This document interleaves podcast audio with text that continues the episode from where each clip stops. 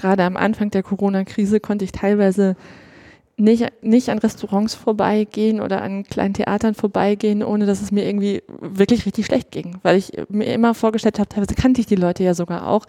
Das sind Menschen, die dahinter stehen, die jetzt zu Hause sitzen. Der, das ist deren Lebenswerk, das die da aufgebaut haben, wo die alle ihre Ideen, ihre Kraft, ihre Energie reingesteckt haben und es auch total gut gemacht haben. Und dann von einem Tag auf den anderen kommt sowas und du kannst dicht machen.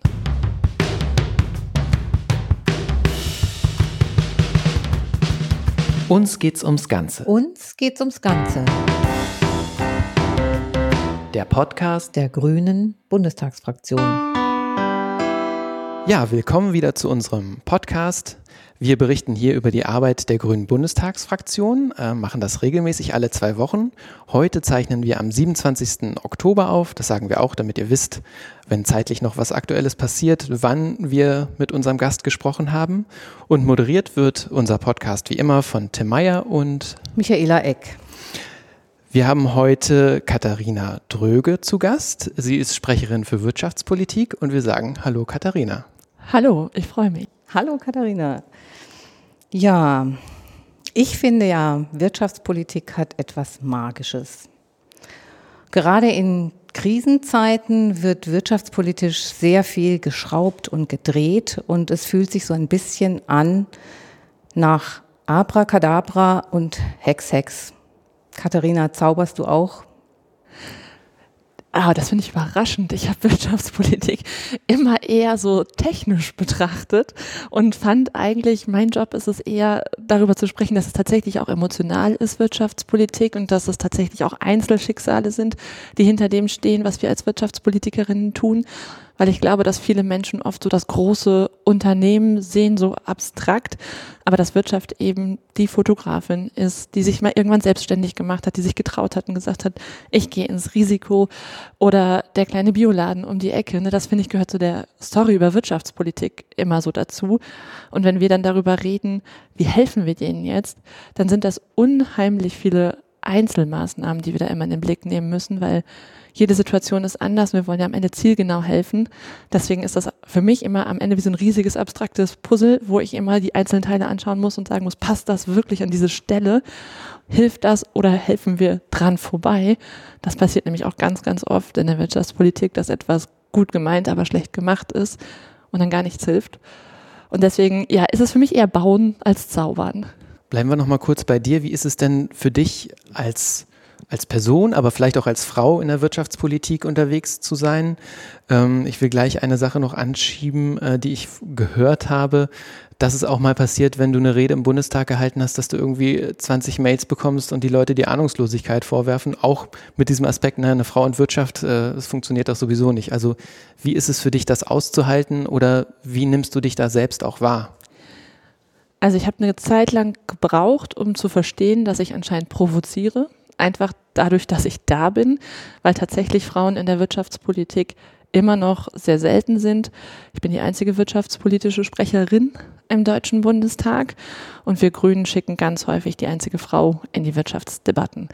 Und auch auf den Podien bin ich oft die einzige Frau, außer der Moderatorin manchmal, aber die anderen Experten auf dem Podium oft Männer.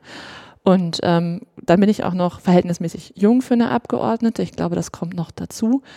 Und ich erlebe immer wieder so Zuschriften, die mit so einem ganz witzigen Satz beginnen, den ich am Anfang überhaupt nicht verstanden habe, der nämlich begann mit, nur weil Sie VWL studiert haben, glauben Sie Ahnung zu haben. Und ich habe die, diese Mails gelesen und habe mich gefragt, wie kommen die denn darauf? Weil in keinem Interview wird erwähnt, dass ich VWL studiert habe. Und ich glaube, da ist wohl was passiert. Die hören mich, die hören das, was ich im Radio sage und denken sich, oh, die hat bestimmt keine Ahnung. Die hat bestimmt keine Ahnung, was studiert, so, ne? Aber das Mädchen ist da irgendwie so reingerutscht. Dann googeln die und sehen, okay, die hat VWL studiert in Köln, die hat das abgeschlossen. Dann ärgern sie sich, weil das erste Vorurteil, was sie hatten, nicht bestätigt wurde. Und dann starten die diese Mail mit diesem Satz, die glaubt wohl nur, weil sie da studiert hat, sie hätte jetzt Ahnung und ich muss der mal sagen, das hat sie nicht. Und das passiert so oft und immer nur von Männern übrigens, dass ich diese Mails bekomme, dass ich irgendwann verstanden habe, da ist ein Muster dahinter und das hat einfach was tatsächlich damit zu tun, dass ich eine junge Frau bin, die Wirtschaftspolitik macht. Aber kannst du das denn immer so wegstecken? Also ich meine, dickes Fell und so weiter braucht man ja wahrscheinlich in deinem Job sowieso, aber ich stelle mir das schwer vor, das wirklich immer wieder wegzudrücken. Zum Glück gibt es ja auch die anderen Rückmeldungen. Also einmal tatsächlich von Frauen, die mir schreiben. Und da kommt dann oft das Gegenteil an Rückmeldungen, die sagen, ich finde das mega beeindruckend, dass sie sich als Frau in diesen Bereich reingetraut haben, dass sie das so kompetent machen, dass sie sich auch als junge Frau da reinbegeben haben. Sie sind da tatsächlich ein Vorbild. Solche Zuschriften bekomme ich auch, die ich mega nett fand, weil ich mich nie als Vorbild irgendwie gesehen habe. Und das gleicht das ja so ein bisschen schon wieder aus. Und ich glaube, die Leute, mit denen ich wirklich konkret zusammenarbeite, die kommen nicht auf die Idee, mir das so vorzuwerfen. Und das ähm, ist ja das dann, wo ich so denke, da, darum geht's ja wirklich. Aber am Ende müssen wir alle damit leben. In der Politik brauchst du so ein bisschen dickes Fell, weil Menschen manchmal denken, Politiker sind weit weg und vielleicht denken die sich gar nicht, dass da Menschen mit Gefühlen hinterstehen. Und deswegen setzen die sich mal schnell vor den Computer, schreiben irgendwas Pöbeliges runter und wundern sich dann, dass da auf der anderen Seite auch einer sitzt, der das liest habe ich manchmal das Gefühl. Und du hast schon gesagt, du bist die einzige in den ähm, innerhalb der Fraktion im Deutschen Bundestag, die einzige Frau wirtschaftspolitische Sprecherin. Äh, wie nimmst du da so den Respekt unter, unter den Fraktionen wahr? Also das ist grundsätzlich in Ordnung. So, ähm, ich glaube, wir sind ja zum Glück auch einige Frauen, die die grüne Bundestagsfraktion in den Wirtschaftsausschuss schickt.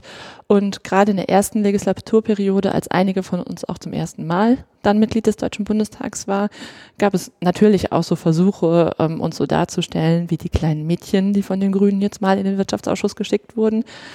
Jetzt kennen wir uns, glaube ich, alle ziemlich gut aus in dem, was wir tun und haben das dann auch sehr selbstbewusst zum Ausdruck gebracht. Und das Zweite, was wichtig war, wir haben uns auch gegenseitig unterstützt. Und ähm, das heißt, wenn eine mal tatsächlich so mit so einem blöden Kommentar irgendwie äh, konfrontiert wurde, hat einfach eine andere erwidert und gesagt, so sorry, ne, das war jetzt echt so ein bisschen drüber. Und das hilft. Und seitdem passiert es auch nicht mehr. Ähm, und fühlst du dich da unter Druck gesetzt, auch dadurch immer top vorbereitet zu sein? Also das ist eh ähm, eine Charaktereigenschaft von mir, dass ich den Anspruch an mich habe, tatsächlich immer bis ins letzte Detail alles zu wissen. Ähm, was manchmal als Politikerin gar nicht so hilfreich ist, habe ich selber mal gemerkt, weil dann wird man in den Antworten sehr kompliziert. Und ähm, weil man das auch wirklich nochmal in der letzten Verästelung erklären will. Und dann guckt man so ins Publikum und schaut sich die Leute an, fragt sich, gibt es gar keine Reaktion gerade. So. Und dann sagt jemand anderes etwas und sagt, wir sind für Europa und es gibt Applaus und man denkt sich so, gut, den Satz hätte ich auch sagen können. Aber ich war schon so in den Details der europäischen Finanzmarktregulierung irgendwo verstrickt. So, deswegen, das ist eh schon so eine ähm, Eigenschaft von mir. Und äh, natürlich gibt es immer den Reflex, wenn ähm, jemand versucht, dich so ein bisschen aufgrund von Alter und Geschlecht in so eine Ecke zu stellen, dass man denkt, man muss besonders gut vorbereitet sein. Das ist aber ein Fehler, glaube ich, am Ende, den Frauen dann auch oft machen, weil damit versteht man das Muster gar nicht, was dahinter steht. Da kommt es nämlich nicht darauf an, wie gut du vorbereitet bist, sondern es geht ja so ein bisschen um Macht, Hierarchiestrukturen. Und da kann man nur mit Selbstbewusstsein drauf antworten und nicht, indem man noch mehr ins Detail geht. Ähm, die Corona-Krise hat ja einen ökonomischen Schock ausgelöst und ähm, ja, wie geht es der deutschen Wirtschaft in diesen Zeiten? Also wir sind jetzt gerade an einem ganz kritischen Punkt. Wir hatten im Frühjahr sehr düstere Prognosen, als es mit dem Lockdown losging und die Wirtschaft echt richtig in den Keller gerauscht ist. Dann hatten wir zum Sommer ähm, eine Phase des Optimismus, wo wir schon die Hoffnung hatten, die Wirtschaft entwickelt sich wie ein V, das heißt, es geht steil runter und geht genauso steil wieder hoch. Das war sie die Hoffnung. Und jetzt mit Blick auf den Herbst, mit Blick auf steigende Corona-Infektionszahlen und der Debatte, die ja in Berlin schon wieder losgeht, werden wir einen zweiten Lockdown haben oder nicht, ähm, werden die Zukunftserwartungen der Unternehmen gerade wieder deutlich düsterer. Viele sind unsicher und deswegen ähm, wird es mit Sicherheit nicht so positiv werden, wie wir das im Sommer ähm, erwartet haben. So positiv ist da auch in Klammern zu setzen, weil wir sind immerhin in einer schweren wirtschaftlichen Krise, hatten nur im Sommer gehofft, sie wird nicht ganz so schwer, wie wir das befürchtet haben. Und jetzt muss man so sagen, das steht so gerade ein bisschen auf der Kippe und das hängt einfach total davon ab, welche Maßnahmen wir in den nächsten Wochen haben werden mit Blick auf die Eindämmung von Corona-Zahlen und wie gut wir die ausgestalten können, um dabei auch wirtschaftliche Aktivität weiter möglich zu machen. Und den letzten Satz muss ich dazu noch sagen. Viele Leute haben ja im Frühling gedacht, die ganze Wirtschaft steht still. Das war natürlich nicht so. Es waren die Bereiche, die man sehen konnte, die still standen, sowie große Teile des Handels, der Gastronomie, die Kultur, also das, wo Menschen auch im Kontakt mit der Wirtschaft sind. Große Teile des Handwerks haben einfach weitergearbeitet, große Teile der Industrie haben auch im Frühjahr weitergearbeitet. Die werden auch jetzt nicht stillstehen. Also das gehört immer dazu, weil viele Menschen sich ganz, ganz große Sorgen machen, denken, legen wir hier gerade ganz Deutschland lahm. Das ist im Frühling nicht passiert, das wird auch im Herbst nicht passieren. Aber muss man da bei diesem ganzen, bei der ganzen Sache grundsätzlich nicht total vorsichtig sein, wo ähm, macht man jetzt Einschränkungen und schützt die Leute, also Gesundheitsschutz, oder wo schützt man eben auch die Wirtschaft, dass die Leute nicht arbeitslos werden, dass sie äh, Geld verdienen und was auch immer für ihren Lebensunterhalt sorgen können oder die Kinder in die Schule, in den Kindergarten gehen können. Diese Abwägung zwischen wirtschaftlichen Interessen und persönlichen gesundheitlichen Interessen, das ist doch sicherlich auch total schwer. Also Marcel Fratscher, der Chef des Deutschen Instituts für Wirtschaftsforschung, hat eigentlich einen ganz schönen Gastbeitrag geschrieben, wo er gesagt hat, diesen Widerspruch zwischen Interessen der Wirtschaft und Gesundheitsschutz gibt es eigentlich gar nicht weil wir beobachten auch in Ländern, die deutlich weniger einschränkende Corona-Maßnahmen ähm, gemacht haben, einen absoluten Einbruch der Wirtschaft, weil die Leute aus Angst zu Hause bleiben. Die gehen dann trotzdem nicht mehr ins Restaurant. Gerade dann, wenn die Corona-Zahlen ganz hoch sind, bleiben die Leute einfach so zu Hause, verhalten sich so extrem vorsichtig und dann verkaufen die Läden ja trotzdem nichts.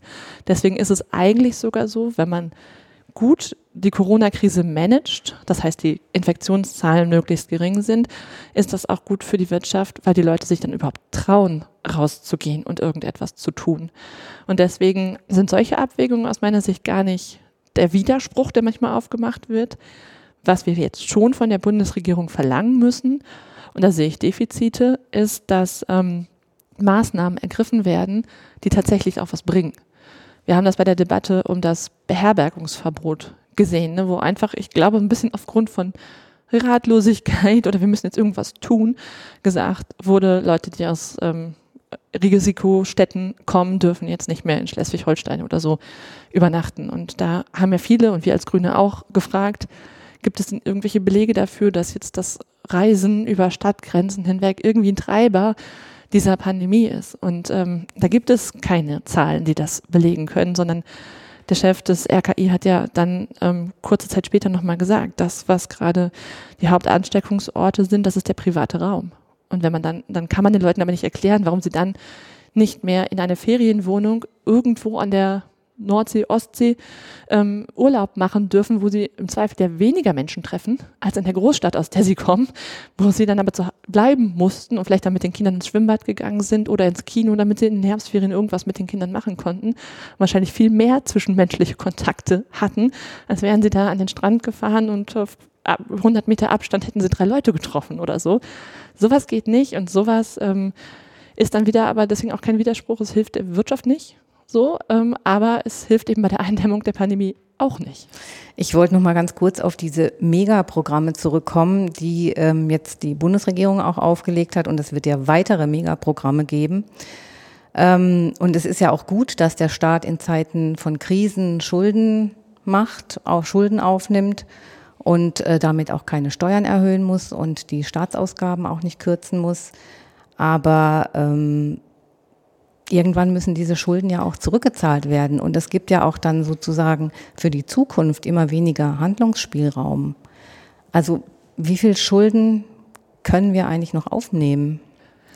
Also erstmal ist es so, dass Deutschland vor der Corona-Krise ähm, sehr gut dastand. Also das Verhältnis von Schulden zu Bruttoinlandsprodukt war relativ niedrig im Vergleich zu anderen europäischen Mitgliedstaaten. Und damit hatte Deutschland auch gute Spielräume, erstmal diese großen Rettungsprogramme auch kreditfinanziert aufzunehmen. Und das Zweite, was auch dazu kam, war, dass die Zinsen momentan so niedrig sind, dass sich Deutschland quasi zu Null Zinsen Geld leihen kann und damit auch eine ideale Zeit dafür da ist, ähm, diese Schulden zu machen. Also das muss man vielleicht am Anfang sagen. Das Zweite, was man sagen sollte aus meiner Sicht, ist, dass es fatal wäre, jetzt in dieser Krise das Geld nicht auszugeben, weil ähm, wir haben das jetzt für Rettungsmaßnahmen ausgegeben, damit Unternehmen, die vor der Krise gut dastanden, nach der Krise überhaupt noch existieren, wenn die nicht mehr da sind dann ähm, fehlen Steuereinnahmen, dann ist eine hohe Arbeitslosigkeit da, dann wird die Wirtschaft sich auch nicht so schnell erholen, dann werden auch in Zukunft Steuereinnahmen fehlen. Das heißt, das ist ein ähm, ein Effekt, den du nicht erzielen wollen solltest. So, deswegen ist das Geld gut angelegt. Wenn du das jetzt in der Krise aufnimmst und dabei Maßnahmen dann auch finanzierst, die dann auch eine zukünftige wirtschaftliche Tätigkeit überhaupt noch ermöglichen. Und ähm, das Dritte, wovor wir Grünen waren, und ich persönlich bin da überzeugt von, dass diese Warnung richtig ist, ist sofort, nachdem die Krise, wann auch immer sie zu Ende ist, ähm, zu Ende ist, dann zu sagen, jetzt sparen wir ganz schnell, weil damit wird dann jede wirtschaftliche Erholung sofort wieder abgewürgt, sondern wir haben im Gegenteil gesagt, wir fordern ein Investitionsprogramm in Höhe von 500 Milliarden Euro über zehn Jahre in grüne Investitionen und das schafft dann auf der einen Seite die Grundlage für eine klimaneutrale Wirtschaft der Zukunft, aber auf der anderen Seite gibt es eben auch nochmal einen wirtschaftlichen Impuls. Die Unternehmen wissen, der Staat wird investieren, der Staat wird zuverlässig diese Investitionen tätigen. Da kann ich dann auch planen als Unternehmen. Ich weiß, zehn Jahre lang wird diese Summe vom Staat in die Hand genommen. So ein Versprechen ist wichtig. Und ich bin davon überzeugt, dass ähm, wenn der Staat das tut, dass wir dann auch eine wirtschaftliche Erholung haben werden, damit auch zukünftig steigende Steuereinnahmen haben werden, mit denen wir auch den Spielraum haben werden, die Schulden, die wir heute machen, zurückzuzahlen. Wir haben jetzt ja schon äh, drüber gesprochen, oder du hast es vorhin auch schon gesagt, die Leute haben auch Angst oder gehen nicht raus. Ähm, da gab es dann natürlich auch ein Problem mit den Innenstädten. Ne? Äh, Online-Plattformen haben geboomt, äh, Rekordumsätze gemacht, aber in den Innenstädten sah es schlecht aus. Und dann gibt es noch die Kulturwirtschaft und die Gastronomie, ähm, die ja auch jetzt glaube ich, morgen ne, genau, äh, die demonstriert, die, Rot. demonstriert die Kulturwirtschaft auch wieder. Und wir haben einen Antrag äh, am, diese Woche im Bundestag auch zur Rettung der Kulturwirtschaft und so äh, zur Unterstützung von Solo-Selbstständigen. Vielleicht kannst du da noch mal was zu sagen, wie wir diese Situation betrachten und was wir da machen wollen. Also wir haben schon sehr früh als grüne Bundestagsfraktion davor gewarnt, dass die Corona-Pandemie auf der einen Seite aus unserer Sicht zu einer Verödung von Innenstädten und einem Leerstand in den Dörfern führen kann. Und zum Zweiten haben wir schon direkt im März unseren Fokus auf die Kulturschaffenden, auf die Eventbranche gelegt, weil wir gesagt haben, es ist ja ganz klar, das sind die Bereiche, die der Staat als erstes quasi in den Lockdown geschickt hat. Das sind die Bereiche, wo die Menschen Angst haben, hinzugehen ähm, und sich dann anzustecken. Bestimmte Bereiche wie Disco, Engtanzen und so weiter sind bis heute auch einfach nicht möglich. Und deswegen haben wir gesagt, in diesen zwei Bereichen, Innenstädte und Kultur, braucht es ein besonderes Augenmerk der Bundesregierung, braucht es auch besondere politische Programme. Und ähm, ich halte es für einen Riesenfehler, dass die Bundesregierung das nicht gemacht hat. Peter Altmaier als Wirtschaftsminister hat jetzt letzte Woche einen Innenstadtgipfel gemacht. Das heißt, er hat einen runden Tisch gemacht. so, finde immer, runde Tische macht man dann, wenn einem erstens nichts einfällt und zweitens macht man sie, wenn man viel Zeit hat. So. Und dann liest man den Satz wieder, die Experten setzen sich zusammen und werden Vorschläge erarbeiten. Ne? Genau, so. Und die Vorschläge liegen auf dem Tisch, die liegen schon lange auf dem Tisch und er hat unheimlich viel Zeit ins Land gehen lassen, in der er nicht gehandelt hat. So, und das fordern wir von ihm. Wir haben auf der einen Seite am Anfang der Krise gesagt, wir brauchen keine Mehrwertsteuersenkung, die eine breite Wirkung hat, von der insbesondere auch der Onlinehandel profitieren wird, die wahrscheinlich auch noch verpufft, sondern wir haben gesagt, wir brauchen zielgerichtete Kauf vor Ort Gutscheine, wo, damit die Menschen das Geld dort ausgeben durch diesen Gutschein, wo Läden ganz besonders von der Krise betroffen waren. Der lokale Handel, der Laden um die Ecke, der im Shutdown besonders hart betroffen war. Das hat die Bundesregierung nicht gemacht. Und ich denke, wir werden im Januar wieder vor der Debatte stehen. Dann läuft nämlich äh, die Absenkung der Mehrwertsteuer aus. Dann werden die Ersten sagen, du kannst doch jetzt nicht mitten in der Krise die Mehrwertsteuer wieder anheben. Und ähm, dann haben wir aber wieder denselben absurden Effekt, dass das nicht zielgerichtet denen helfen wird, die das brauchen. Und deswegen finde ich, die Zeit für diese Vor-Ort-Gutscheine ist Anfang des nächsten Jahres, wenn wir hoffentlich wieder auch den Leuten sagen können oder März den Leuten sagen können, geht wieder in die Läden, dann ist das das richtige Instrument. Das, ähm, manchmal denke ich, die Bundesregierung hat es alleine deshalb nicht gemacht, weil die Grünen es vorgeschlagen haben, weil man manchmal nicht damit leben kann, dass andere eine gute Idee hatten. Ich weiß nicht, warum sie sonst zu dieser Mehrwertsteuersenkung gekommen sind. Aber das wäre aus meiner Sicht das eine, was man für die Innenstädte machen muss. Das zweite ist, dass wir gesagt haben, Viele kleine Läden haben jetzt in der Krise nochmal erkannt, wie wichtig auch ähm, digitale Vertriebsformen sind. Viele, die auch vorher vielleicht noch gezögert haben und da zu sagen, die stärken wir, die unterstützen wir beim Aufbau von lokalen digitalen Plattformen beispielsweise. Das wäre etwas Wichtiges. Und das Dritte ähm, ist, das finden viele Leute überraschend, aber ist trotzdem total wichtig, ist das Wettbewerbsrecht. Weil wir in der Krise erlebt haben, dass Online-Händler wie Amazon immer marktmächtiger geworden sind, weil die Leute natürlich zu Hause saßen, sich nicht rausgetraut haben und alles im Internet bestellt haben. Aber wenn die kleinen Händler jetzt auf Amazon ähm, gehen, um dann auch digital vertreiben zu können, dann sind sie einem sehr, sehr marktmächtigen Unternehmen ausgesetzt. Und da sagen wir Grünen, da brauchen wir faire Regeln, die diese Macht von diesen großen digitalen Unternehmen dann auch so beschränken, regulieren, kontrollieren, dass der kleine Händler auf der Plattform dann auch fair behandelt wird. Und unser Thema ist ja heute, also wollen wir kurz noch auf die Kultur eingehen? Genau. Die haben also jetzt noch die, ein bisschen. Ähm die solo-selbstständigen Künstler, Künstlerinnen, die irgendwie eigentlich jetzt alle mit dem Rücken zur Wand stehen. Und die ja auch, du hast jetzt gerade von März gesprochen, aber ne, wir wissen ja überhaupt nicht, wie sich das weiterentwickelt. Sie können ja noch sehr lange äh, ohne Beschäftigung sein. Ne? Das ist Absolut. Und das war der zweite Punkt, den wir direkt von Anfang an gesagt haben. Wir brauchen für die Solo-Selbstständigen äh, sowas wie eine Auszahlung eines Unternehmerlohns. Das, was die Bundesregierung gemacht hat, waren alles Zuschüsse für kleine Unternehmen zu den Betriebskosten. Das ist auch gut, wenn ich Betriebskosten habe, aber ein selbstständiger Künstler, der einfach irgendwo auftritt, Fotograf, der einfach irgendwo hingeht und die Fotos dort macht, der hat vielleicht keinen Raum, den er gemietet hat, der hat kein Auto, was er geleast hat, um damit irgendwo hinzukommen, so, der fährt vielleicht einfach mit der Bahn oder mit dem Fahrrad und er ist ja trotzdem wirtschaftlich vor dem Ende, so. Und deswegen haben wir gesagt, diese Hilfen müssen so angepasst werden, dass man sich auch einen eigenen Unternehmerlohn davon zahlen kann da haben wir auch von ganz, ganz vielen Solo-Selbstständigen und Künstlerinnen die Rückmeldung bekommen, genau das würde uns helfen.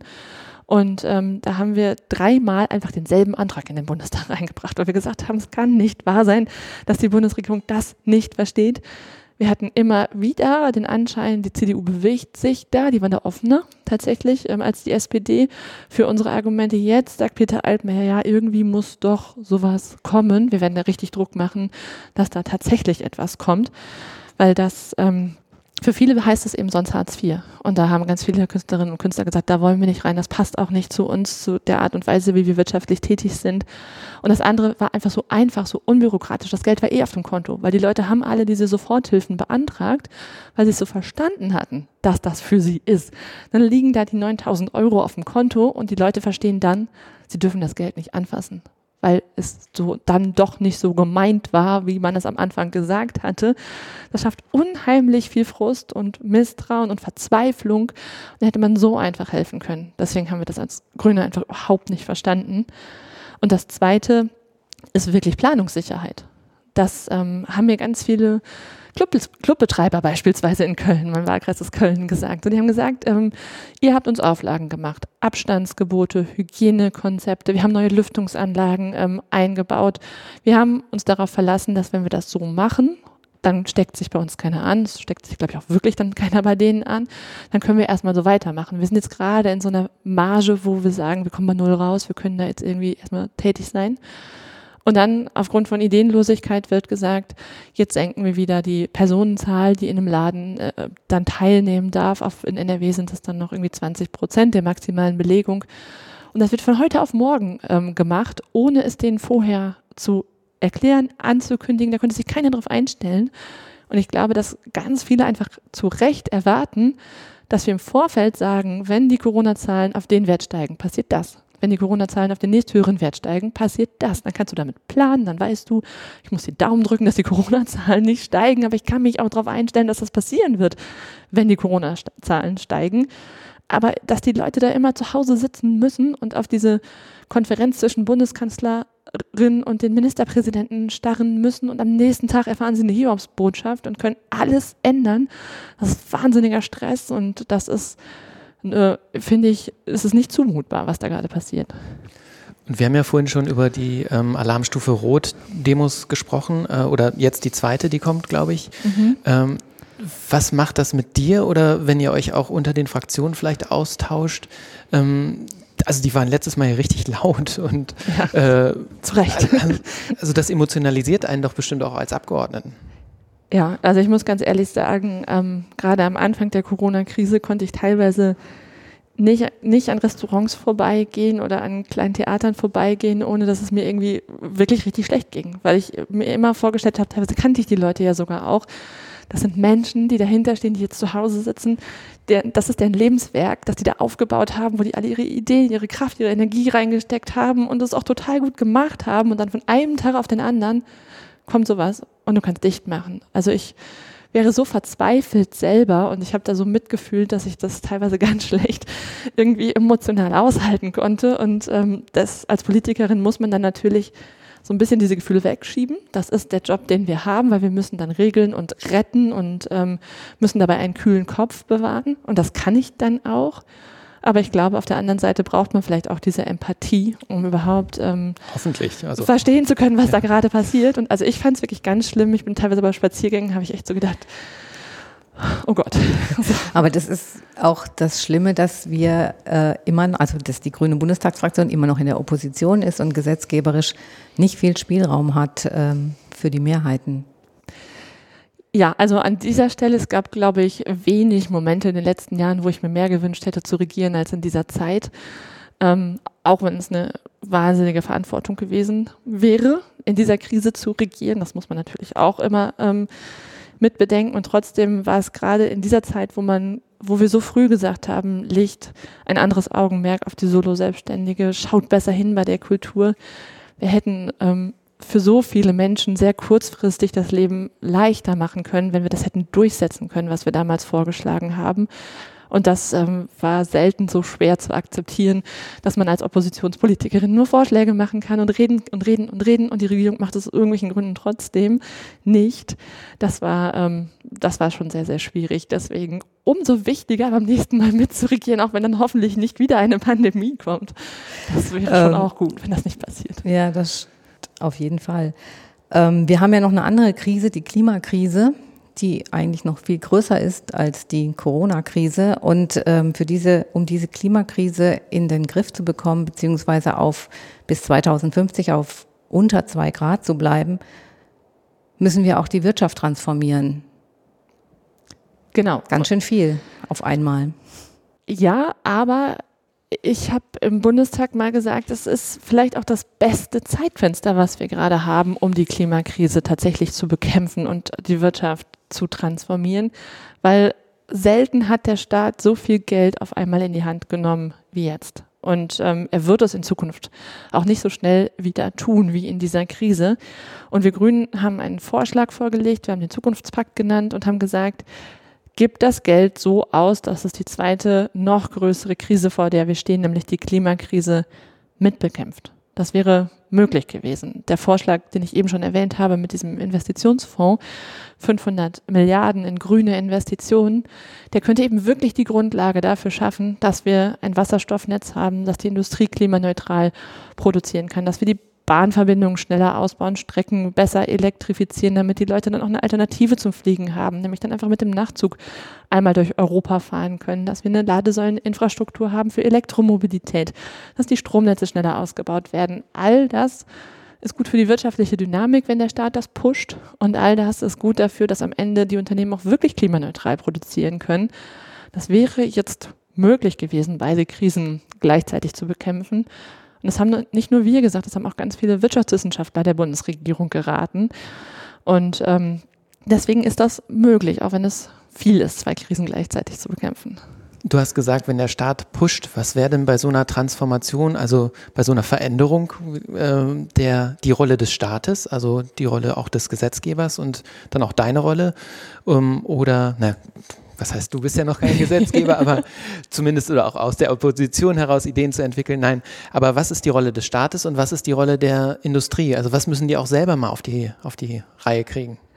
Also was die Industrie machen muss, ist am Ende ähm, die Idee haben. Das kann die Politik nicht ersetzen. Wir können ähm, der Stahlindustrie sagen, ihr müsst klimaneutral produzieren. Aber wie die das machen, das müssen die erfinden. Das ist mit der Chemieindustrie genauso wie mit der Automobilindustrie. Und ähm, da hat sich für uns Grüne etwas total positiv verändert in der Wirtschaftspolitik. Vor ein paar Jahren äh, war ich auf dem Podium mit dem Verband der chemischen Industrie und habe gesagt, ähm, die Chemie muss irgendwann klimaneutral produzieren. Und da bin ich echt von einigen aus dem Publikum beschimpft worden. So, das ist unmöglich, das schaffen wir nicht. Sie wollen ja die Arbeitsplätze in Deutschland vernichten. Ich dachte, what? so, ne? Das ist Unfug. So, wir Grünen sind überzeugt davon, dass das geht. Aber das war echt sehr konfrontativ, die Situation. Und ähm, kurze Zeit später, das sind ja jetzt nicht so viele Jahre, die ich im Bundestag bin, sieben jetzt, ähm, kurze Zeit später hat der Verband der chemischen Industrie eine Studie vorgelegt, die heißt Roadmap 2050, die Chemie wird klimaneutral.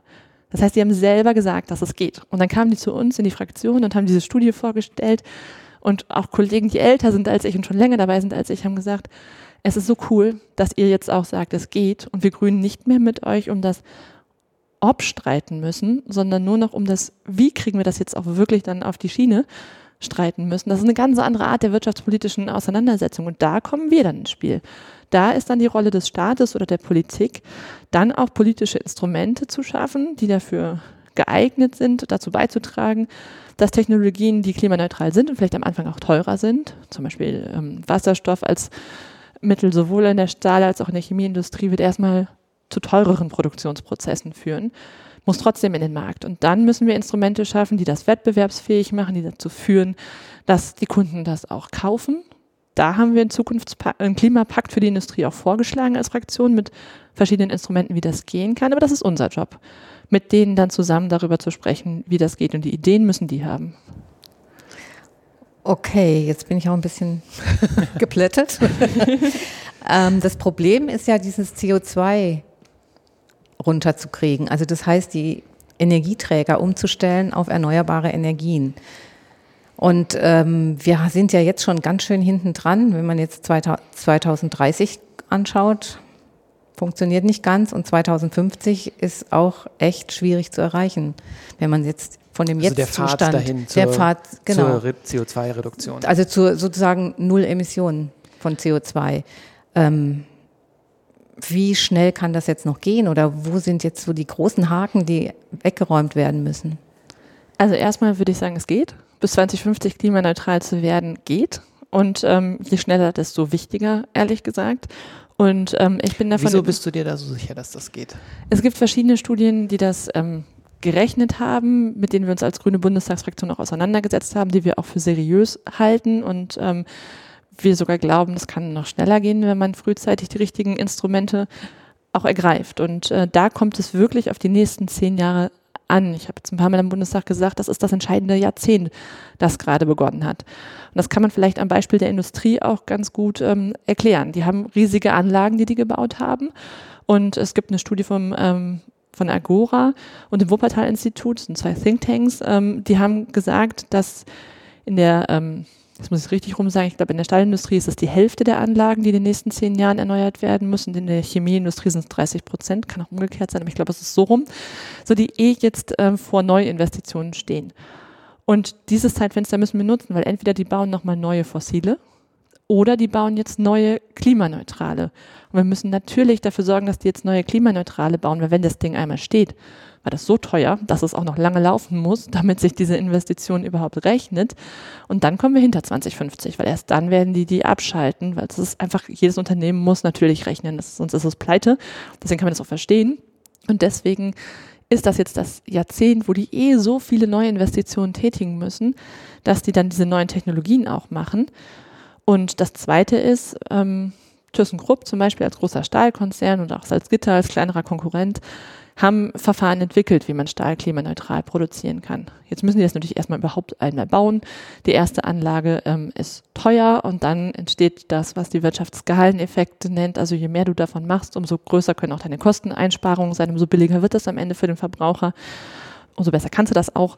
Und äh, das muss sich ja auch alles erstmal etablieren und auch dafür braucht man Zeit. Die Idee zu sagen, morgen soll ganz Deutschland mit klimaneutralen Hochöfen bestückt sein, wird nicht funktionieren.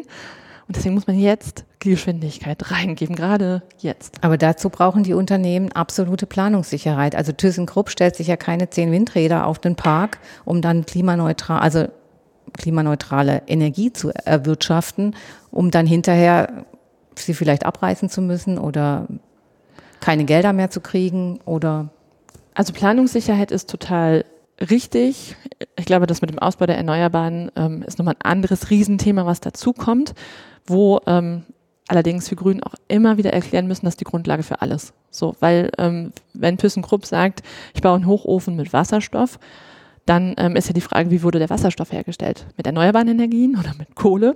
So, und das muss natürlich mit Erneuerbaren sein. Dafür brauchen wir aber einfach einen enormen Ausbau der Erneuerbaren, um diesen grünen Wasserstoff herzustellen. Dasselbe ist in der Chemie, die wollen auch mit Wasserstoff arbeiten. Dasselbe ist ähm, in der Flugindustrie, die wollen auch mit Wasserstoff arbeiten. Alle wollen mit Wasserstoff arbeiten. Wasserstoffherstellung ist aber energieintensiv. Das heißt, wir brauchen echt deutlich mehr, deutlich schneller den Ausbau der Erneuerbaren, um diesen grünen Wasserstoff überhaupt herzustellen. Riesenproblem, dass sowohl Sigmar Gabriel als auch Peter Altmaier jetzt überall auf der Bremse standen in den letzten Jahren beim Ausbau der Erneuerbaren. Aber das Zweite ist tatsächlich, wenn ich dann so einen Hochofen baue, mega viel Geld in die Hand nehme und den mit Wasserstoff ähm, dann mache, dann muss ich natürlich wissen, dass das auch die richtige Richtung ist. Sonst investiere ich nicht da rein. Und ähm, wir Grünen haben dieses Versprechen gegeben, zu sagen, wir wollen Planungssicherheit, wir wollen mit euch langfristige Ziele vereinbaren, an denen ihr euch dann auch orientieren kann, könnt. Für uns ist der Pariser Klimafahrt, äh, der Pariser Klimavertrag die Maßgabe. Da formulieren wir dann die Ziele dran. Wir werden den europäischen Emissionshandel als zentrales Steuerungsinstrument dafür nutzen. Auf europäischer Ebene wurden neue Klimaziele vereinbart. In Deutschland müssen auch neue Klimaziele dann nochmal vereinbart werden. Und das sind die Orientierungen. Und dann werden wir aber auch fördern. Und das ist sozusagen das Zweite, was wir den Unternehmen dann eben mit zusagen. Wir fordern nicht nur von euch, dass ihr diesen Wandel schafft, sondern wir entwickeln auch Instrumente. Wir haben die Klimaverträge genannt, wo wir dann auch in eine staatliche Förderung gehen und ähm, das dann auch unterstützen, dass solche Anlagen gebaut werden.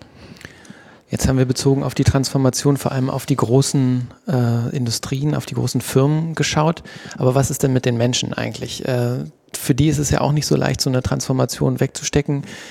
So ein plakatives Beispiel waren ja immer die Kohlekumpel. Ne? Was, was passiert, wenn es keine Kohleindustrie mehr gibt? Aber zum Beispiel in der Automobilindustrie ist es ja wohl auch so, wenn auf Elektromotoren umgestellt wird, braucht man ja auch viel weniger Arbeiter. Also es, es passiert ja dann auch was mit der, mit der arbeitenden Gesellschaft. Also wie kannst du den Menschen vielleicht auch da die, die Sorgen nehmen oder wie versuchen wir als Grüne Bundestagsfraktion die Menschen da auch mitzunehmen?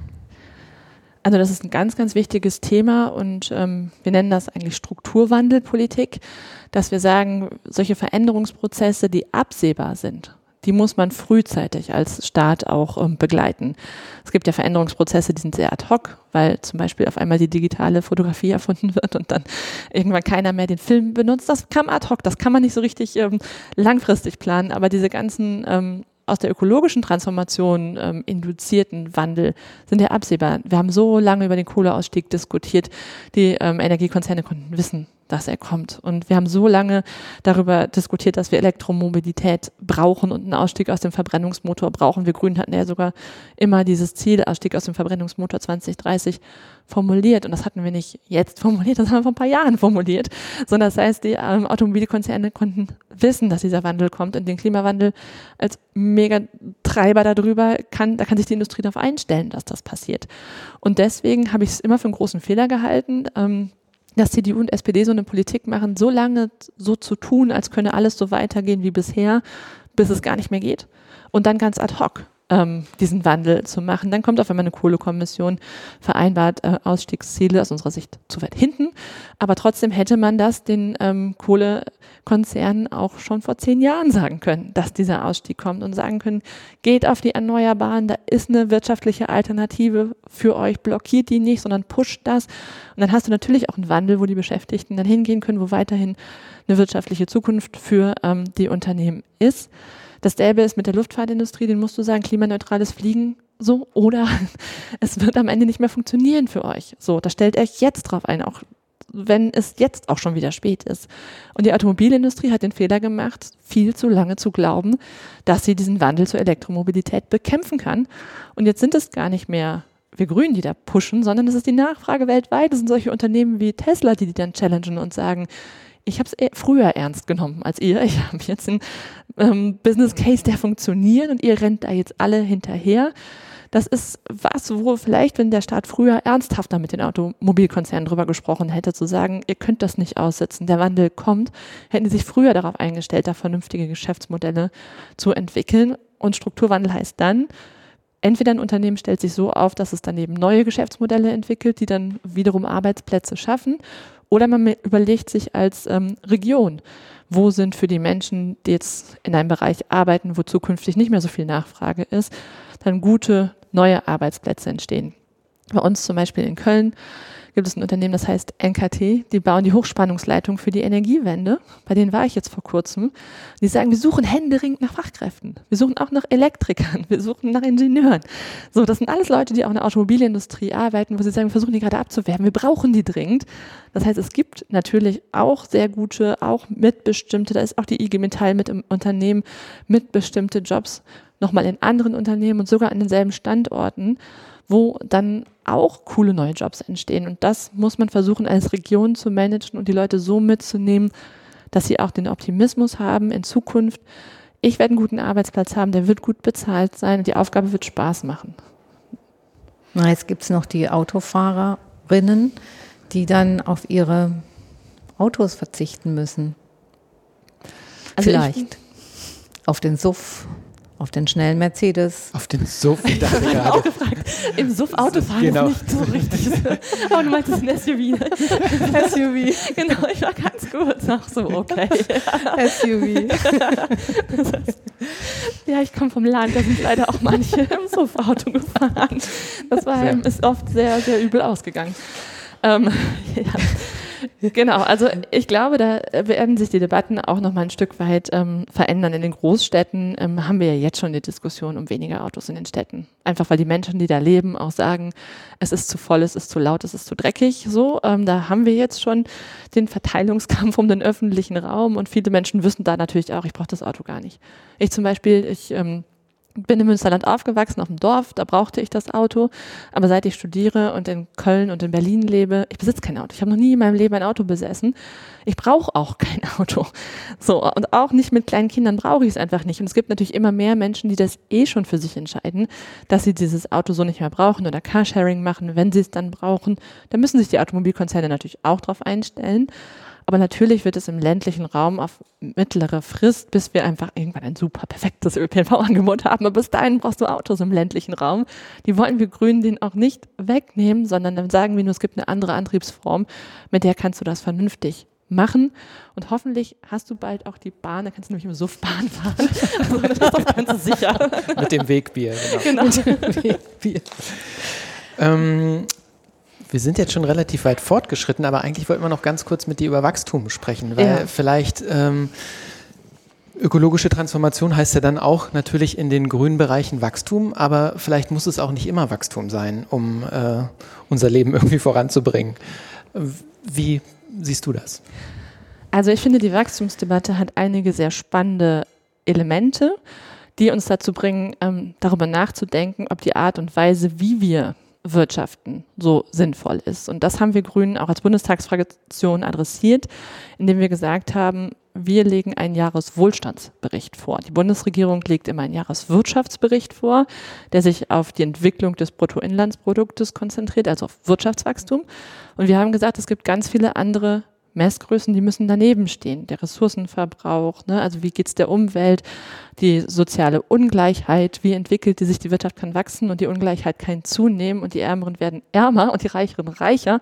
Das ist auch nicht gut für eine Gesellschaft. Also das müssen wir mitmessen, die Bildungschancen von Menschen, das alles müssen wir mitmessen. Sogar wie glücklich die Menschen sind, sollte man mit betrachten.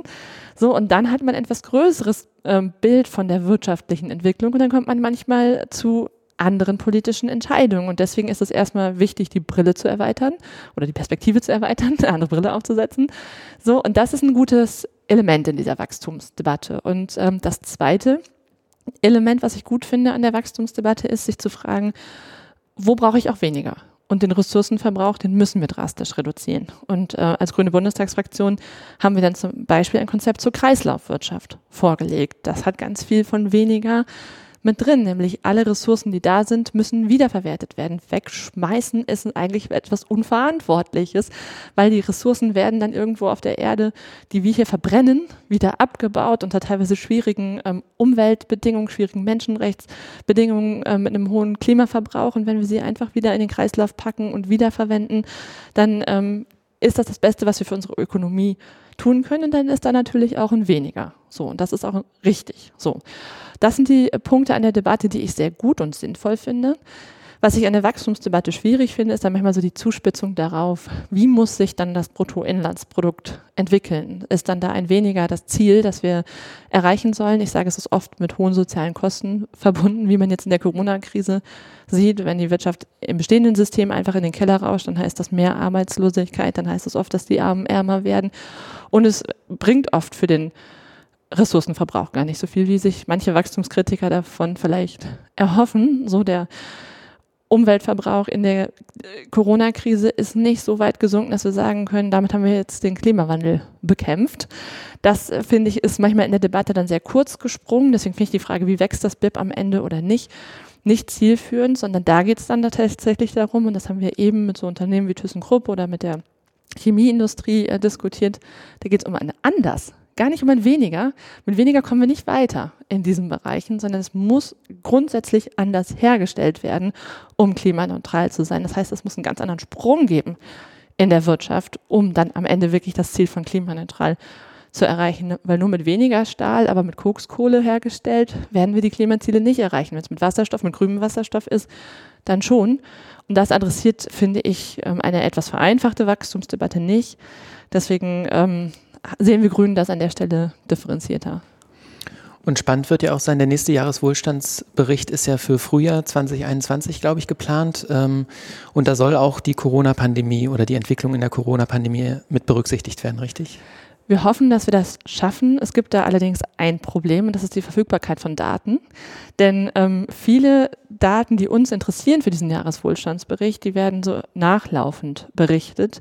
Und das war auch ein ganz wichtiger Punkt, den wir immer mit dieser Debatte verbunden haben, dass wir gesagt haben, fürs Bruttoinlandsprodukt hast du vernünftige Prognosen, damit kannst du dann auch deine ähm, Politik ausrichten, wenn du sie alleine daran ausrichten willst. Die anderen Messgrößen müssen immer daneben auch entsprechend prognostiziert werden, damit man diese Debatte auch führen kann. Und viele von den Daten haben wir momentan nicht so, wie wir uns das wünschen.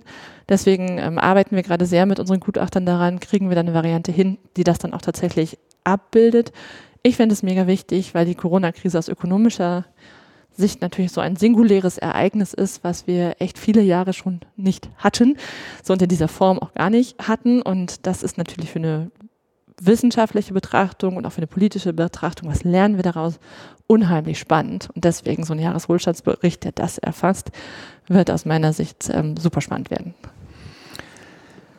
Ja, soweit erstmal vielen Dank. Wir kommen zu unserem kleinen letzten Punkt, nämlich Sätze vervollständigen. Oh, das Spiel liebe ich. Aber mal gucken, wie du dich schlägst. Ja. Köln ist für mich zu Hause. Als Wirtschaftsministerin würde ich als erstes Oh wow, als erstes, das ist eine Riesenaufgabe. Ähm, ich glaube tatsächlich, aber das ist dann ein großes als erstes in dieser Umbau der Industrie zur Klimaneutralität, da so einen großen Plan vorzulegen. Das wäre, glaube ich, der erste Schritt und dann aber so auch. So eine Roadmap, ja. Genau, ich glaube, ein bisschen haben wir die schon, aber das nochmal mit dem Ministerium zu erarbeiten und dann zu sagen, vier Jahre, das ist unser Job. So, das machen wir jetzt.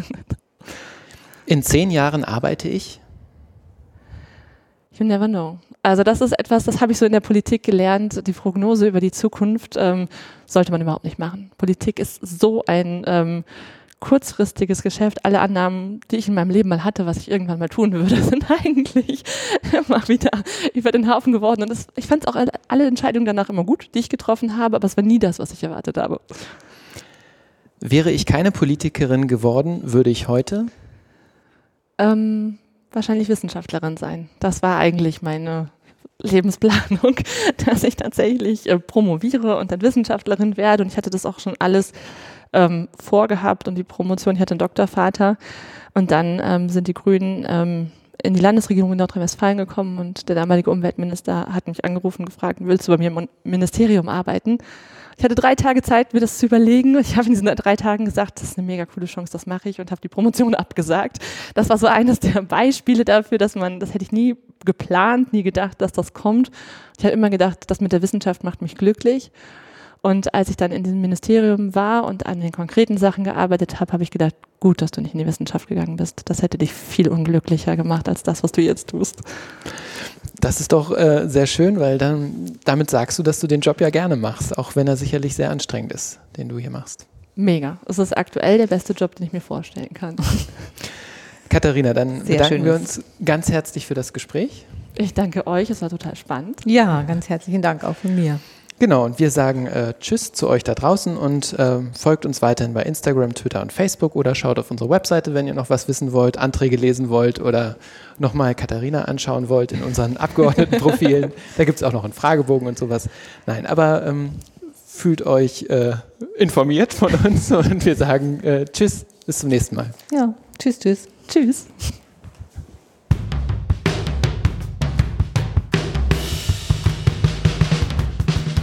Uns geht's ums Ganze. Uns geht's ums Ganze. Der Podcast der Grünen Bundestagsfraktion.